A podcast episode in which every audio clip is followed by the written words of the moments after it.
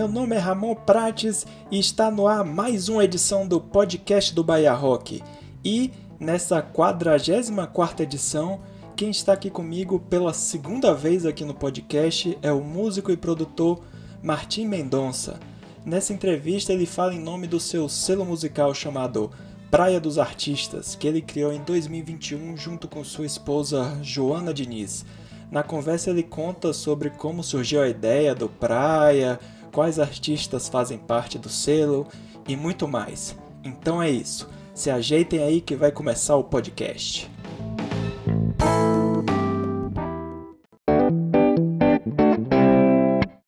Bom, seja bem-vindo aí, Martim, novamente ao podcast do Bahia Rock, agora em nome da Praia dos Artistas. Então, se apresente, você já participou do podcast, mas se apresente novamente aí para os nossos ouvintes.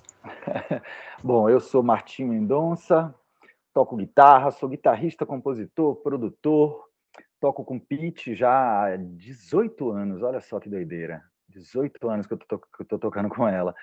É, tenho meu projeto né? solo, também já lancei dois discos do meu projeto solo. Uh, sempre produzi uma galera, assim, desde os meus tempos do heavy metal de Salvador, quando eu tocava na Gridlock e tal, já a, a coisa de produzir começou, inclusive, meio que nessa onda, né, que eu produzi um, uma primeira gravação que a gente fez da Gridlock para integrar o, a coletânea 2 da Bahia, e a gente ficou tão satisfeito com o resultado que eu comecei a me aventurar a fazer isso com outras bandas também. Então, trabalhei com algumas bandas em Salvador, como a Plexus, Uh, eu produzi metade do, do Darkest Throne, né? Porque quando eu entrei no Malefect, metade do Darkest Throne já estava gravada. Então, a, a, metade que eu gravei tem metade com as guitarras do Jafé, do maravilhoso Jafé, e a outra metade que eu gravei, eu produzi também. Isso virou um hobby que foi virando cada vez carreira paralela também para mim. Uh, e na vontade de tanto conseguir lançar minhas coisas com mais autonomia, coisa que eu não fiz ainda, né? Porque não tive tempo nem dinheiro. Mas e também na vontade de é, poder lançar produções que eu fazia de bandas e artistas que não tinham muita conexão é, e acabavam não tendo muita oportunidade de para onde lançar isso. E eu ficava muito triste, porque às vezes eu ficava muito feliz com o resultado e a coisa acabava que não andava e depois de ser apertado gentilmente por alguns amigos, eu resolvi criar o Praia dos Artistas, né, que é essa produtora e selo, para que pudesse, pelo menos para os artistas que eu produzisse, ou não, mas que eu gostasse do trabalho e que achasse que uh, eu poderia dar uma condição de, de lançamento e divulgação melhor do que uh, esses artistas fazerem isso tudo sozinhos, pelos seus próprios meios, criei o Praia dos Artistas, que é o nosso selinho, mascotinho, que é o orgulho da família.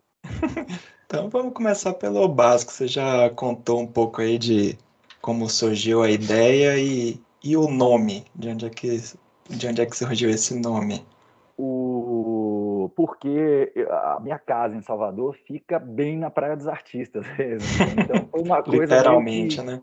Literalmente, pintou quando a gente estava tendo essa ideia, eu estava morando em São Paulo ainda, né? Eu morei em São Paulo os últimos 17 anos, uh, voltamos a morar em Salvador em maio de 2021, será? Já estou até meio confuso.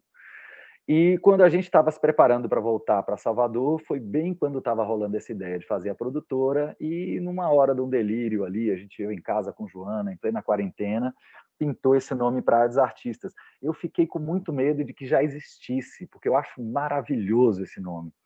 Mas aí fizemos a pesquisa, inclusive existe, que agora para as artistas eu consegui algumas semanas atrás, está registrada a nossa marquinha da nossa produtora.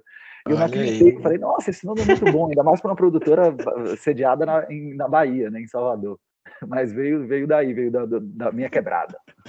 É, acho que Ninguém pensou em construir um estúdio na, na, porta, de, na porta da praia, né? Aí ninguém Isso, pensou nesse não, nome assim tão eu genial. Não aconselho, inclusive, não aconselho. Dá muito trabalho ficar noiado com marisia. Mas, enfim, sim, a gente sim. se vira como pode, com o que tem. com certeza. E como é que ficou essa divisão de tarefas aí nesse, entre aspas, casamento profissional entre você e Joana? Porque você tem aí, como você falou, a experiência como produtor, músico, tá sempre aí viajando. E aí, como é, como é que ficou essa separação? Assim, o que é que você faz, o que é que ela faz dentro do, da produtora? Joana, ela funciona mais na parte de criação textual, que é a área dela mesmo, né? Então, ela, ela trabalha com essa parte da criação textual, criação, a, parte visual, o logotipo, tudo, tudo saiu daquela cabecinha maravilhosa. E, mas assim, isso aí é no, no, o lavoro mesmo. Mas o que eu mais prezo é, na presença dela nessa empreitada é ela tem um olho muito bom, cara, para ela me ajuda muito com as decisões estéticas e do que, que vai se lançar primeiro. Todos todos os lançamentos, eu é, quem escolheu quem escolheu o single foi ela, e eu tinha escolhido outro single, achava que era uma coisa, mas ela escutava, falava: "Não, não é nada disso, tem que ser esse outro aqui". Então assim, eu gosto muito, eu acho que Joana é uma excelente é, juíza para as minhas ideias, para minhas empreitadas. Então, eu gosto muito de contar com, com essa presença dela na hora de tomar as decisões, de fazer as escolhas, é, além desse trabalho todo que ela já tem com a parte, com uma, parte maravilhosa que ela contribui, que é essa parte de texto, de imagem, de tudo que vem da história dela com a publicidade e tudo mais. E como que essa relação familiar interfere aí de maneiras boas e ruins dentro do, do projeto? Como é trabalhar com sua própria esposa? Não, acaba que assim, se, talvez se fosse uma, ou quando for, se fosse ou quando for uma demanda maior, a gente consiga chegar nesse ponto de, é, de, de, entender a interferência dessa, disso aí. Mas como o, o, para as artistas, principalmente demanda muito pouco de Joana, demanda mais de mim, porque eu tanto no, eu lido com as bandas e lido com as distribuidoras para organizar, é, organizar os, os, lançamentos e tal, a gente não consegue ter esse convívio profissional a, a tamanho, a ponto de, de fazer uma leitura disso aí, não. Como toda vez que isso acontece, a gente tem uns arranca-rabos volta e meia com alguns conceitos. Eu, às vezes, estou muito engessado num conceito e ela chega e fala: Não, não é isso, é de outro jeito. Aí eu reajo, a gente bate boca: Não, não vamos acabar essa, essa parceria. Mas é sempre ainda, dentro dessa demanda, é sempre de uma maneira legal e que no final a discussão rende um, uma decisão mais acertada. Ah, então, pelo menos está a sintonia está sendo positiva, então, pro, sim, pro selo. Sim, total. E, e, a primeira banda do, do, que vocês gravaram, né, do selo, foi a banda chamada Eugênio. Como sim. foi que vocês, como é que vocês se conheceram? Como é que surgiu essa aproximação e esse convite para fazer parte aí da Praia dos Artistas? Eugênio, na verdade, foi quando eu falei mais cedo aqui que alguns amigos me apertaram e eu acabei criando o selo, o, o, pessoal do Eugênio foi, foram alguns desses amigos e amigas. É, a gente se conheceu porque Pete, antes da pandemia, ela fez uma turnê. Eu lembro, eu não vou lembrar exatamente todos, todas as informações, mas era uma turnê que tinha um patrocínio da TNT e virou o TNT Stage. Então era uma turnê, foi uma parte Sim, eu lembro disso. que a gente fez, que em cada cidade que a gente tocava rolava uma curadoria e se escolhia uma banda local para abrir o show. Essa banda era escolhida tanto é, tinha uma parcela que era pelo público e uma parcela que eram os curadores que foram escolhidos de portais e coisa e tal. É, foi, um, foi um projeto super interessante, porque a ideia era não só colocar essas bandas para abrir o show, mas a produção tomou conta dessas bandas e, e, e proveu essas bandas com uma estrutura para que elas tivessem realmente um, um, dia fantástico, não fosse só uma coisa que às vezes você vai abrir para uma banda que você admira e é a pior experiência da sua vida.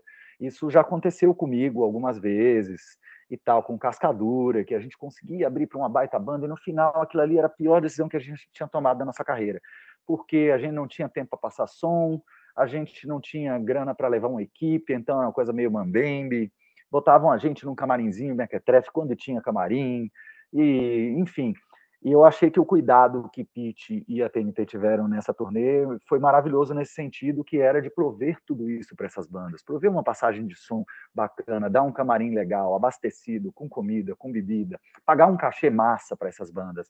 É, a, a, é, é, a gente disponibilizava a nossa parte técnica para essas bandas, então tinha uma relação de cuidado ali, que eu acho que foi uma das coisas mais bacanas, assim, que eu vejo que as bandas participaram, guardam isso até hoje de uma maneira muito bacana, assim, essa, esse momento aí para eles. É, Eugênio foi uma dessas bandas. Quando a gente tocou em Sorocaba, Eugênio foi a banda classificada. É, eu tenho muito interesse pela cena, né? Eu gosto muito de ver banda nova, de show, descobrir o que está acontecendo e tal. Então foi muito legal para mim durante essa turnê é, chegar mais cedo nos shows para poder pegar os shows das bandas de abertura e ver um pouco do que estava acontecendo. Conheci muita banda legal fazendo isso, como Mulamba, que é uma banda sensacional, e Eugênio, que foi. Eu cheguei a assistir, adorei a banda, adorei, gostei de tudo, gostei das músicas, gostei da, deles no palco. E fui conversar com eles no camarim depois, né? Como eu fazia com todas as bandas, ia conhecer o pessoal, dar um alô. Fui conversar com eles lá Nessa conversa, o Paulo, que é o guitarrista e principal compositor da banda, ele comentou, falou: pô, a gente tem muita vontade de produzir um negócio com você e tal. Trocamos um contato, uh, passou-se um tempo, eu esqueci até dessa história, mas acabou que eles me procuraram. Uh, quando foi mais ou menos durante, foi durante a quarentena, quando já estávamos começando a trabalhar né? Cheios de protocolos, é, os shows não tinham voltado ainda, mas a gente estava ali trabalhando todos de máscara, fazendo turnos nos estúdios para poder gravar. Foi a primeira gravação, primeira vez que eu entrei no estúdio depois da quarentena, uh, foi para produzir o Eugênio. Resultado, a gente se encontrou, fizemos um, uma pré-produção. Ah, é isso, fizemos uma pré-produção. Foi antes da, da pandemia, cara? Talvez tenha sido antes da pandemia. Ah, não, não foi não, foi durante sim. Fizemos uma pré-produção, gravamos o disco que seria um EP, eles queriam fazer um EP, a gente acabou transformando aquilo num disco, porque eles tinham um monte de material, eles tinham um monte de música boa, me pediram para escolher, eu não consegui escolher, falei, cara, vamos fazer todas. E aí vocês já fazem o primeiro disco, em vez de fazer mais um EP. Ah, gravamos o, mais pra, e estavam lindas, as músicas eram lindas. Eu falei para eles assim, gente, eu não consigo tirar três músicas daqui para vocês fazerem um EP. Vamos botar essas três, vocês fazem mais duas, a gente faz um disco. É, gravamos no 12 dólares, um estúdio fantástico do Fábio Pink aqui de São Paulo, um estúdio que eu adoro, já gravei muita coisa lá. Uh, ficamos extremamente felizes com o resultado. Foi uma banda que é uma banda que eu gosto muito, que eu fiquei muito feliz com o resultado do disco. E eles estavam exatamente passando por essa mesma situação que eu falei mais cedo aqui, que era eles não tinham por onde lançar. Uh, tinha uma proposta de um selo ali, mais ou menos, mas que não, nada era realmente algo que fizesse alguma diferença. Então, estava é, rolando essa quarentena, eu estava muito querendo me jogar em alguns projetos, algumas coisas. Uh, de um lado, o, o pessoal do Eugênio no meu ouvido, cara, faz um selo você, a gente lança por, por esse selo mesmo, a gente gostou muito de trabalhar com você, pipipi. Fui conversar com o Bruno Constante, um grande amigo meu, que uh, trabalha na Believe, que é uma distribuidora digital. E o Bruno, fui conversar com ele, tipo assim, cara, queria ideias, gosto muito da banda, mostrei a banda para ele, ele adorou. E ele foi a gota d'água, assim, que ele pegou e falou: Não, bicho, vai, faz esse selo aí, lança essa banda, a banda é ótima, coisa e tal. Resolvi, fiz essa maluquice, abri esse selo, e foi meio que por causa do Eugênio, assim, que, que, que tudo aconteceu. E a partir daí foi meio que tudo. Acho que depois disso aí, tudo que eu produzi, eu lancei também. Foi o Gustavo Pio, foi o Aluman, a Teorias do Amor Moderno. Sim, acho que depois daí abriu a porteira e não parou mais. sim, sim, com certeza.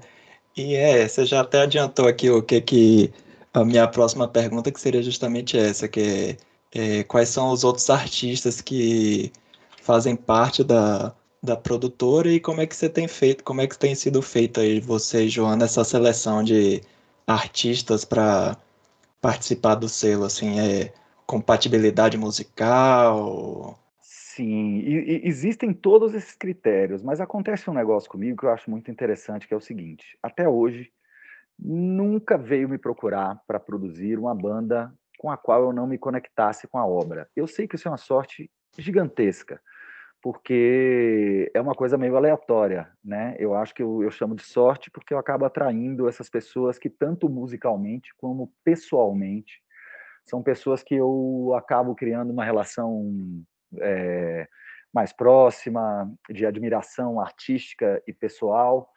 Então, obviamente que eu trabalho produzindo qualquer artista que me procure e que tenha um projeto interessante para fazer Uh, mas eu acabo, acabei dando essa sorte desde então de que todo mundo que acabou trabalhando comigo gerou um resultado com o qual eu me identifiquei, com o qual eu sentia que representava uh, um pouco dos nossos ideais, né? que é, é, com, com, era consonante com o que a gente estava pensando.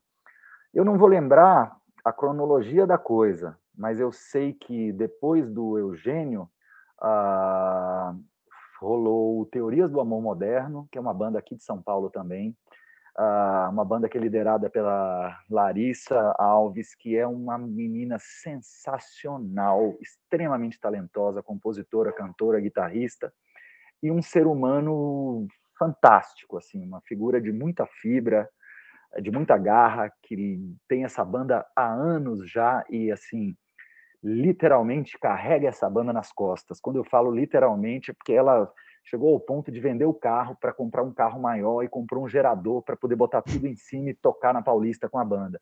São poucas pessoas massa, que massa. têm esse grau de comprometimento com o que estão fazendo, né? Uh, também produzimos e gravamos um EP, o qual ficamos extremamente satisfeitos e para mim foi uma honra poder ter lançado pela praia.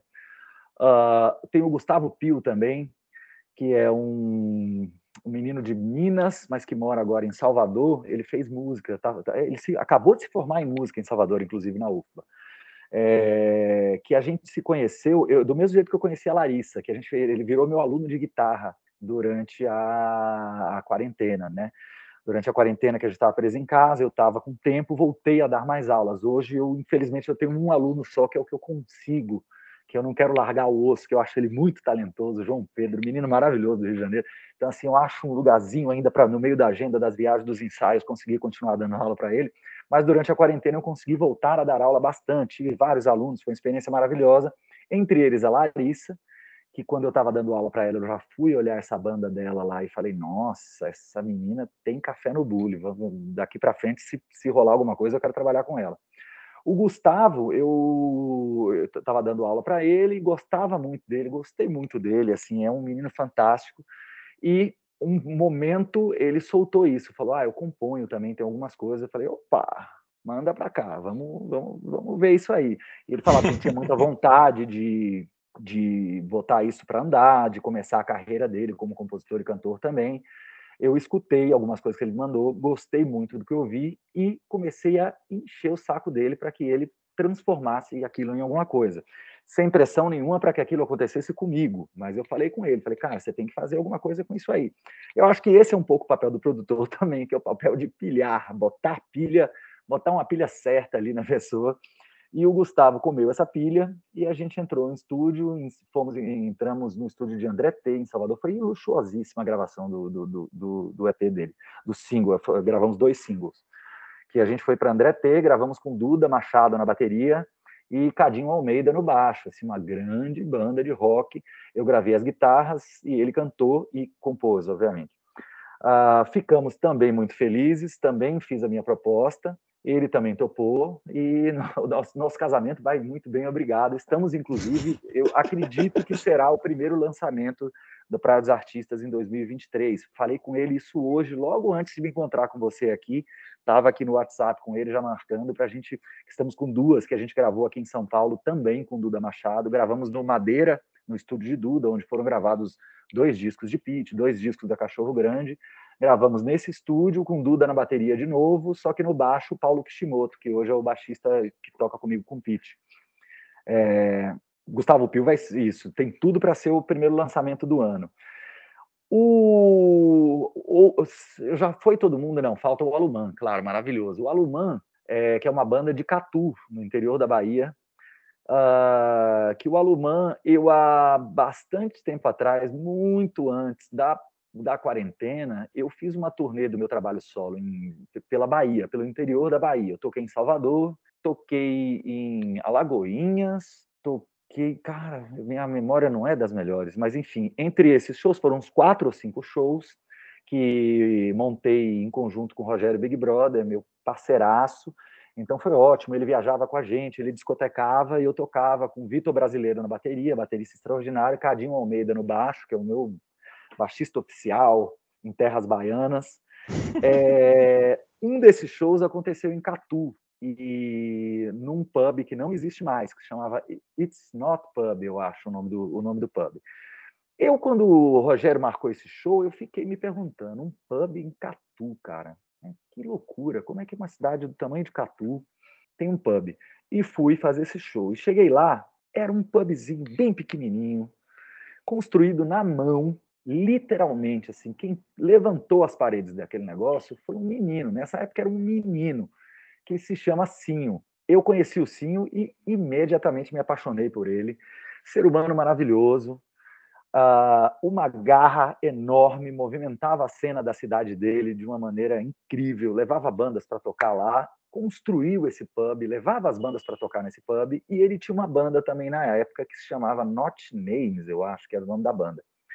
Essa banda tocou no mesmo dia que no, na, na, festa que a gente tocou lá. Eles tocaram depois da gente, eu assisti a banda e lembro assim que eu achei a banda legal, mas não gostei muito. Mas o Sim eu achei sensacional e anotei no meu caderninho mental ali. Falei: um dia eu quero produzir esse menino. O que aconteceu depois foi que aí, cara, quando eu já estava morando em Salvador, de volta, o Sinho me procura, fala, ah, queria conversar e tal, vamos bater um papo, vou aí até Salvador e tal. Ele foi até Salvador, passou lá em casa, a gente sentou e ele estava com vontade de fazer, de gravar algo. Ele falou, não, eu tô, quero gravar algo, tô com essa banda nova que é a Alumã. Ele estava muito feliz e com motivos para estar feliz com a Alumã, porque a Alumã é uma, uma junção de pessoas muito especial, assim, e eu acho que uma banda, quando isso acontece, é, é, a gente tem que, que é, prezar e cuidar disso. Então, a Lumar é um power trio que tem Sinho cantando, tocando guitarra, tem o Cadinho Almeida no baixo, que é maravilhoso. Já citei ele umas nove vezes aqui, porque você já viu que Sim, tá, sempre que eu tenho uma coisa acontecendo, exatamente, aconteceu alguma coisa, eu ligo para ele porque ele é muito bom, excelente contrabaixista e um ser humano da melhor qualidade.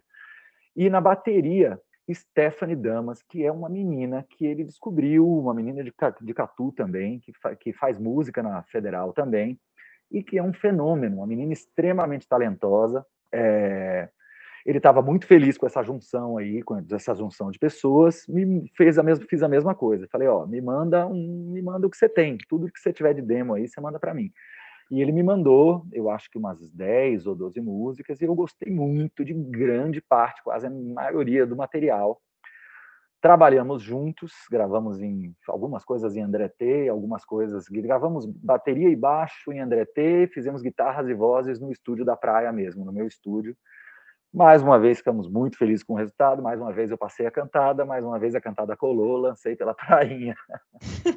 e estou bem feliz chutando aqui, deve ser o segundo lançamento do ano na Praia dos Artistas, os, mais um EP, o segundo, a segunda parte do EP do, do Aluman. Gosto muito do primeiro. Tudo isso que eu falei aqui, ó, a gente tem um perfil da Praia dos Artistas no Instagram, Praia dos Artistas Prod. Lá tem um link para todos esses lançamentos. Se você quiser sim, dar uma escutadinha lá, eu acredito, boto fé que você não vai se arrepender. Sim, com certeza. Então, assim, cara, uma coisa que eu fiquei curioso é que você falou que você tem esse o, o estúdio também em casa, né? Uma parte, uma questão mais caseira.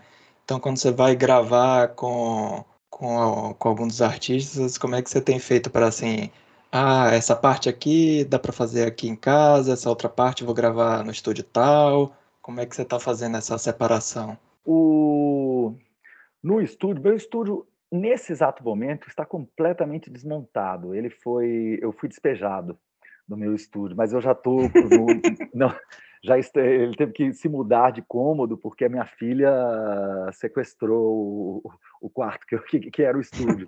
E como eu também estou agora em São Paulo, aqui não estava tão usando ele e tal, então ele está de mudanças. Mas esse, essa, ele, durante o Carnaval agora eu vou botar ele em pé de novo E ele vai ser bem parecido com essa primeira encarnação, que é eu não gravo bateria lá. Então eu consigo gravar baixo, guitarra, violão, vozes, percussão, eu consigo gravar isso. Mas bateria, o que envolve, por exemplo, ou, ou só gravar uma bateria ou gravar uma banda ao vivo. Se a gente quer fazer as bases ao vivo e tal, eu não tenho como fazer isso no meu estúdio.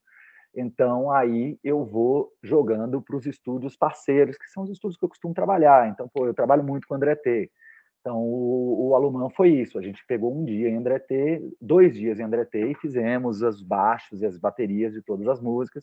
E aí, depois, a gente completamos a gravação de guitarra, voz, e, fizemos guitarra, voz e percussão e um pouquinho de teclado no, no meu estúdio vai sempre assim. Eu vou, vou tenho duas produções para fazer em São Paulo aqui agora, e quando eu produzi sem estúdio, vai para o estúdio dos amigos, cara. Acha o estúdio do parceiro, joga para lá, faz lá, mixa num. Hoje em dia está tudo mais fácil, né? Hoje em dia a gente está conseguindo, até sim, a distância, sim. a gente consegue fazer determinadas coisas. Então, vai completando. O que dá para fazer em casa, a gente faz em casa. O que não dá para fazer em casa, a gente faz na rua. Se dá para fazer tudo na rua, a gente faz tudo na rua. Isso, isso, no final, essa configuração, ela vai depender muito mais do tamanho do projeto do que das possibilidades, porque as possibilidades a gente tem muitas e, como eu já te falei, tudo, tudo dá para arranjar. Né? Hoje em dia, eu tenho um estúdio móvel também, eu posso levar o meu estúdio para fazer gravações em algum lugar, então tudo dá para tudo dá para fazer. A gente tem que ver o tamanho do projeto, como, vai, como a coisa pode funcionar melhor, né? como o artista vai render melhor, porque às vezes você tem um horário no estúdio uh, com a hora contando, pode ser uma coisa que não vai funcionar muito, talvez para gravar uma voz ali e tal, mas pode, ou para gravar uma guitarra, para fazer uma. Eu fico muito. Me incomoda muito essa coisa de você, às vezes, precisar fazer uma gravação e você tem aquelas horas de estúdio, você aluga o estúdio, vai e acabou, acabou o período e você sente que alguma coisa poderia ter ficado melhor, e você sente que, porra, aquele solo, o guitarrista podia estar tá mais inspirado, aquele timbre da, daquele teclado podia ser um pouco diferente. E eu não vejo mais hoje, com a tecnologia do jeito que está, com a flexibilização dos recursos para você gravar, no ponto que está, você é, dá essa sentença final e fala: não, isso aqui foi a sessão de gravação, você tem que aceitar como é. Então, eu acho que a gente trabalha muito nesse esquema de, cara, não precisa, não precisa, vamos lá. O Gustavo Pio foi assim, a gente foi para o estúdio, eu fui preparado para gravar as guitarras em André T também. É, mas quando chegou lá, eu vi que o tempo que tinha, se eu gravasse as guitarras, eu não gravava a voz do Gustavo. Eu fiz, não, Gustavo, grava as vozes aqui, aqui ele tem uns prés melhores, vamos, vamos valorizar isso aqui, as guitarras eu gravo em casa tem, sabe? é como, como precisa ser para a coisa ficar legal no final. Eu acho que é, o, é, uma coisa que eu priorizo muito, é que a gente é, tem, tem o plano inicial, tem como a coisa se desenrola, a produção ela às vezes foge do nosso controle, e eu gosto de ter recursos para não ficar refém das coisas, como por exemplo ficar refém de uma diária de estúdio, que não é uma coisa barata, sim, sim que não é barato para uma banda levantar, e você fala, nossa, a gente não conseguiu terminar as guitarras no dia. Tudo bem, cara, a gente termina as guitarras, vai no meu estúdio, ah, não, mas eu, em casa eu toco bem melhor. Tudo bem, cara, vamos um dia aí, marcamos, eu levo minhas coisas nessa casa, você toca no seu sofá, de cueca. Eu acho que o mais importante é você colocar o artista nesse lugar feliz dele aí, para você poder registrar isso né? Eu uhum, acho que uhum, isso sim, transparece para a gravação o espírito que o músico está naquela hora ali. Não é só acertar as notas, né? É como você está também. Então, é, não tem muito um método, não. A gente vê o projeto, vê o tamanho do projeto, o orçamento do projeto e vê o que, que fica melhor de fazer aonde. Sim, então com a, com a melhora da, da pandemia, né? Então, pelo que você narrou aí, você conseguiu acompanhar aí a gravação de todos esses lançamentos aí da, da, da, dos artistas, você conseguiu acompanhar todos presencialmente, então? Sim, é, porque assim, é, a, por enquanto, o cast só tem bandas que eu produzi. Né? Então, todas essas bandas eu produzi a gravação. Não é uma regra. Eu, inclusive, sentei semana retrasada com uma banda para discutir talvez só o lançamento de um disco que já estava pronto pela praia, porque eles queriam lançar para aqui. Isso pode acontecer também, aí é isso, só depende de bater um santo ali, da gente se, haver uma identificação mútua ali, uma admiração mútua, de achar o trampo legal, mas por enquanto todos, todas as gravações foram produzidas por mim. Então, assim, pra, eu estive em todos os, to, todas as etapas de todos os processos, eu estive do lado ali. Ah, bacana. É bom que você, o resultado final fica mais próximo do que você esperava, né? Digamos assim.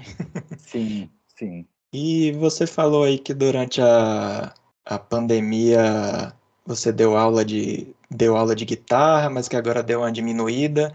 Você pensa em dentro da Praia dos Artistas fazer também algo assim nessa pegada educacional? Alguma coisa voltada para a aula de música, alguma coisa assim? Sim, isso aí, porque essa é uma área que me interessa muito, assim, né? Eu comecei a dar aula de guitarra em Salvador 1996, se eu não me engano, entre 96 e 97. E foi uma coisa que me, é, é, me, me envolveu muito, assim, é uma, eu gosto muito dessa relação, eu tenho muito prazer em fazer isso. É, como eu já falei aqui, eu agora não estou podendo dar, dar aulas, mas arranjei um jeito de manter um aluno, pelo menos, para eu estar em contato com isso aí, tá, tá, tá mexendo com isso, com o ensino de música, que é uma coisa que eu gosto muito. É, essa ideia existe sim, mas ela está numa gavetinha ainda, porque agora, se viramos o ano, estou pensando ainda, o, a, a, praia, ela, uma coisa que eu faço para que a Praia dos Artistas possa, possa ter um lugar bacana, é que eu consiga lidar com as demandas dela, né? Então, várias vezes eu preciso dizer não para alguns projetos, porque não que eu não, nem, não, não, não, não goste até, mas é porque eu não posso deixar é, isso virar um problema para mim. Né? Eu ainda tenho uma demanda, acabamos de voltar, os shows voltaram, foi, foram são, estão sendo muitas viagens, muita demanda de ensaios e projetos que estão acontecendo. Então, a prainha, eu deixo sempre, eu vou, vou deixando ela crescer só do tamanho que dá para ter ela ainda do lado. Então, claro que penso que um dia isso pode virar uma coisa maior. Gosto muito, adoro, ter esse selo pelo resto da minha vida. Uh, e sim, tenho esse sonho, não é um projeto, não tenho ainda esse projeto, mas tenho esse sonho de que isso englobe também essa parte. De preferência, na minha cabeça, agora que a gente está falando bem de coisa que a gente está jogando para o universo, nada material, tudo muito é, intangível, mas uh, o que eu gostaria muito era de que isso tivesse também uma pegada social, porque eu acho que o ensino de música tem, é uma ferramenta muito grande de integração social. Então, é um desejo que eu tenho, que aqui agora a gente está falando, não falei disso para ninguém que não fosse Joana, mas eu acho legal que a gente joga para o universo, às vezes o universo devolve, mas era uma coisa que eu gostaria muito de fazer. Claro que isso demanda um investimento pessoal muito grande, você correr atrás de tudo isso, mas quando houver esse espaço, ou talvez se a praia cresce e eu já tenho já tem outras pessoas fazendo parte disso que não eu, só eu e Joana, eu tenho muita vontade de fazer um projeto social que envolva musicalização, educação musical, porque eu acho maravilhoso, simplesmente maravilhoso isso aí. Vamos lá. Ó, tá aí, tá no, tá no, no cosmos. e dentro do do Praia dos Artistas também vai ter espaço para os seus projetos pessoais, seus projetos solos? Tem algum, algum planejamento aí 2023? Vai caber alguma coisa aí só sua? É o que eu te falei, cara. Um, o, o, o, é, é, foram dois motivos assim que me fizeram criar o selo. Um era justamente esse de poder lançar as minhas produções que não tinham é, gravadoras ou selos, e a outra metade era isso, era poder, eu componho muito, escrevo muito, tenho uma produção ali vasta que eu não consigo escoar na velocidade em que eu crio, e eu é, é, é um tesão para mim ter um veículo para colocar isso na hora que eu quiser, do jeito que eu quiser, quando eu quiser. Ironicamente, quando começou a andar o selinho, eu não consegui ter mais tempo nem dinheiro para fazer as minhas produções. Então, assim, é triste, mas beleza, mas tá tudo certo. Daqui a pouco vai pintar, tem um tempinho e uma graninha. Mas sim, sim, eu já estou com inúmeros projetos engavetados, estou com meu terceiro disco pronto, só que não gravado ainda, nem nada. Então, assim, é tudo questão de poder voltar um pouco, que eu acho que ainda estamos, é, essa, é, esse período da quarentena inteiro aí, foram dois anos e meio que a gente ficou parados, a gente está agora na, no, na, volta disso, então isso está demandando muito porque a onda está alta, isso é maravilhoso, a gente está trabalhando bastante. é, só que não sobra muito tempo para outras coisas. Então, assim, eu divido a, a parte de trampo, minha a parte profissional, eu divido o meu tempo atualmente entre a minha carreira de guitarrista, né, que estamos aí, o Pete está saindo de uma turnê já para entrar numa outra turnê, é, estamos encerrando agora a turnê do Pete Nando, que foi um, uma empreitada que foi muito trabalhosa para a gente, assim, foram 25 músicas rearranjadas, totalmente diferentes dos seus arranjos originais. Uh, então, assim, eu estou administrando entre essas demandas, que são as demandas profissionais diretamente minhas, como prestador de serviço, com a prainha, que eu estou ali, todo o resto da minha atenção que tem, eu dedico a ela, mas tá, ainda não, não sei quando é que eu vou conseguir achar um espacinho dentro desses, de, de, desse, de, dessa metade aí, dessa parte do profissional, para poder me dedicar aos meus sons e tal, mas tô doido para fazer, espero todo ano. Eu, nos últimos três anos eu falei isso todo ano. Tomara que esse ano, mais uma vez, jogando para o universo aqui, que se realize. Espero esse ano já lançar alguma coisa. Tô com os projetos instrumentais, tem mais um disco de canções também. Tô doido para fazer, mas por enquanto não dá e eu não tô me, me, me estressando com isso, porque, né? vamos é, olhar tudo pelo lado bom. Sim, sim, tem que dar tempo ao tempo. E aproveitando aqui, acho que a gente já falou aí bastante aí do Praia dos Artistas. Aí eu aproveitar a sua presença, se ainda tiver um tempinho, queria saber como é que foi aí essa turnê com Nando Reis e como é que ficou essa mudando essa chavinha aí, show de Pete, show de Nando Reis. Ah, quando começou, quando foi começar, eu imaginei que os dois artistas iriam pausar suas respectivas turnês. Não aconteceu. Eu achei uma coisa, eu achei ótimo, não estou reclamando.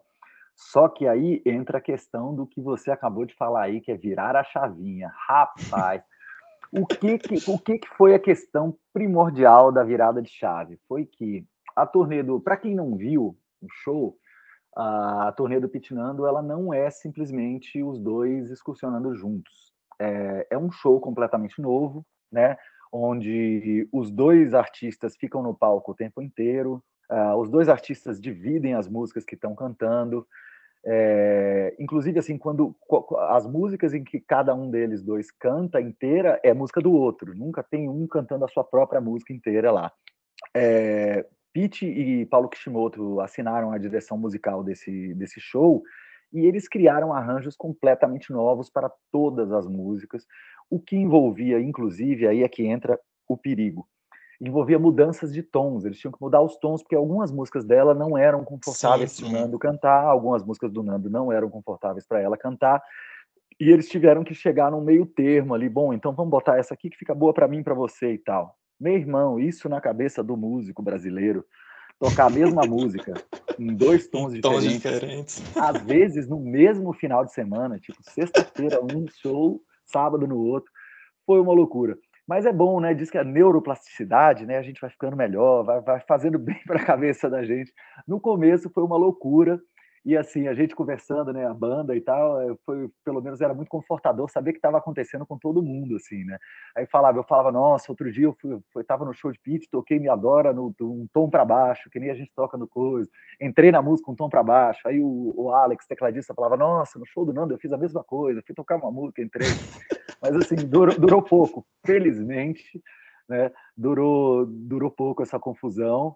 E, cara, mas é, repito, deu muito trabalho, mas foi muito legal e valeu a pena cada hora de ensaio, cada fritada de juízo para poder colocar cada arranjo no lugar e lembrar do arranjo que era de um lado de cá. É, e foi uma experiência única assim para mim. Primeiro foi a maior banda que eu fiz parte, né, de quantidade de elementos assim. É, é que a banda tinha integrantes é, parecidos, né? Que era você, o, baix, o baixista, né? Que você falou. É, mas o, o ele foi ele foi pro teclado, lap steel e percussão no, ah. no, no, no Pit Nando. Tá Aí o, o, baixo, ah. o, o, baixo do Pit Nando é o Cambraia, que é o baixista do Nando. Hum. Aí, e o baterista tava com o, o Maridipi. E... e ele não, e ele não aguentou, né? Aí botou pra, pra tocar com o Pete, ele botou Dolabella, botando Dolabella.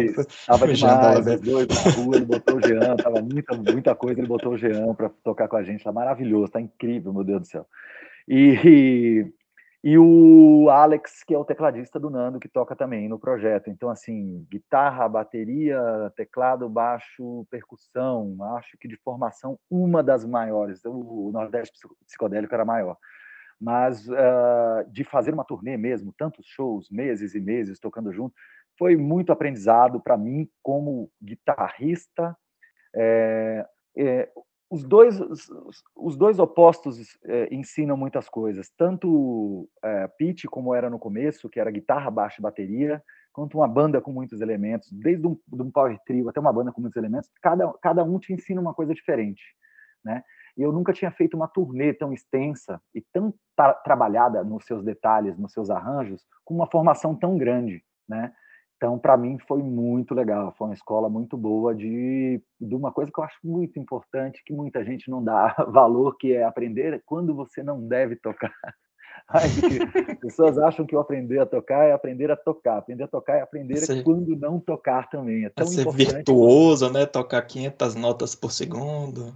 Sim, e até as 500 notas por segundo, em algum momento elas vão estar ótimas, mas tem hora que você tem que calar a boca, bicho. Não é que nem uma conversa, é que nem quando você está conversando. Tem hora que você não tem que falar nada, tem hora que você... E o instrumento ele é meio assim, né? As pessoas, principalmente quando estão começando, não tem muita essa, essa percepção. Eu sempre, sempre tive mentira, mas há bastante tempo que eu tenho, mas o Pitnando foi um passo para cima nisso, assim, que era além do, de escolher onde eu vou tocar e onde não vou tocar, quando eu vou tocar, eu tenho que escolher muito bem o que eu vou tocar, porque tem muita coisa acontecendo por baixo ali. E você não quer que aquilo, você quer somar, você não quer embolar, né? Mas foi maravilhoso. Estou muito feliz, pena que está acabando já, mas por outro lado foi uma experiência maravilhosa, não dá para reclamar não. E como é que foi trabalhar com Nando Reis? Você já admirava o trabalho dele com Titãs, o trabalho dele solo? Com Titãs e solo, um cara que eu admiro profundamente, na minha opinião, um dos maiores compositores da música brasileira. Sim, é, sim. Costumo dizer assim, foi um nominho que eu risquei do meu caderno, assim, era um nome que eu tinha no meu caderno, assim, que falava, pô, um dia eu, eu gostaria muito de trabalhar com esse cara. risquei o nome do caderno e foi muito bom, assim, ele é um cara que muito bom de trabalhar, que ele consegue reunir duas características que quando o artista tem isso, facilita muito de trabalhar com ele, que é, primeiro, saber muito bem o que quer, é aquela, aquele artista que ele sabe muito bem o que, que ele quer, e que, a, a, aliado a isso, consegue transmitir isso com muita assertividade e de uma maneira tranquila, que não é que não é agressiva, que não é uh, autoritária, sabe? Isso eu acho um combo muito valioso né, para um, um artista, que é o artista que consegue deixar claro tudo o que ele quer e dizer para você exatamente como ele gostaria que aquilo estivesse acontecendo, mas ele consegue passar isso para você de um jeito amistoso, de um jeito de colaborativo. É, foi muito massa, cara, muito massa. Nome muito bem riscado do meu caderninho. Ah, muito bem, então acho que já conversamos bastante, então vou aguardar aí as novidades de 2023 do Praia dos Artistas. Você vai receber a malinha direta, fica tranquilo, não vou te deixar em paz, jamais. Sim, seus trabalhos solos e da sua da turnê aí com Pete. Vamos esperar esse 2023 tem planos também para para a carreira dela, acredito que deve talvez ter a gravação, nem que seja de alguma música, algum, e o primeiro começa semestre, algum... nesse primeiro semestre, tem a turnê comemorativa dos 20 anos do Admirável Chip Novo, isso vai ser lindo. Olha. A gente já estamos começando a trabalhar nisso, e eu vou te falar, cara, que coisa maravilhosa. Para mim está sendo muito emocionante, porque foi a turnê que eu entrei, né? Foi, eu toco com ela há 18 anos, há 18 anos atrás eu entrei na, nessa, nessa trupe para fazer essa turnê. Então a gente vai fazer essa turnê entre aspas de novo, não vai ser exatamente a mesma turnê, somos outros músicos. Até eu e ela que somos as mesmas pessoas daquela turnê, já somos outras pessoas também, mas o sim, repertório sim. vai evocar muito daquela época, assim, quem, quem viveu aquela época vai se emocionar muito. Eu já estou me emocionando, posso, posso adiantar. Muito bem, então deixa a mensagem aí de encerramento para os ouvintes do podcast. Galera, amor, paz, saúde, se cuidem e vamos se ver na estrada aí, vamos fazer arte.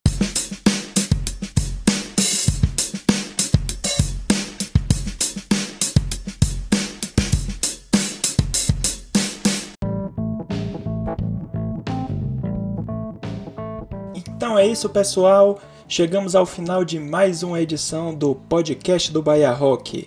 Agradecer aí mais uma vez a presença de Martim por ter disponibilizado aqui seu tempo para participar do programa e agradecer também a Paloma Guedes que me ajudou a elaborar as perguntas para essa entrevista. Então é isso, pessoal. Até o próximo programa. Um abraço.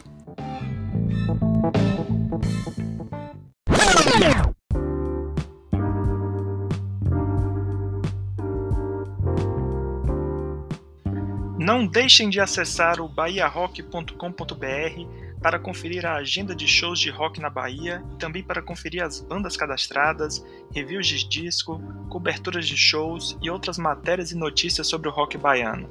Se você tem uma banda ou um projeto musical, não deixe de cadastrá-lo no Bahia Rock.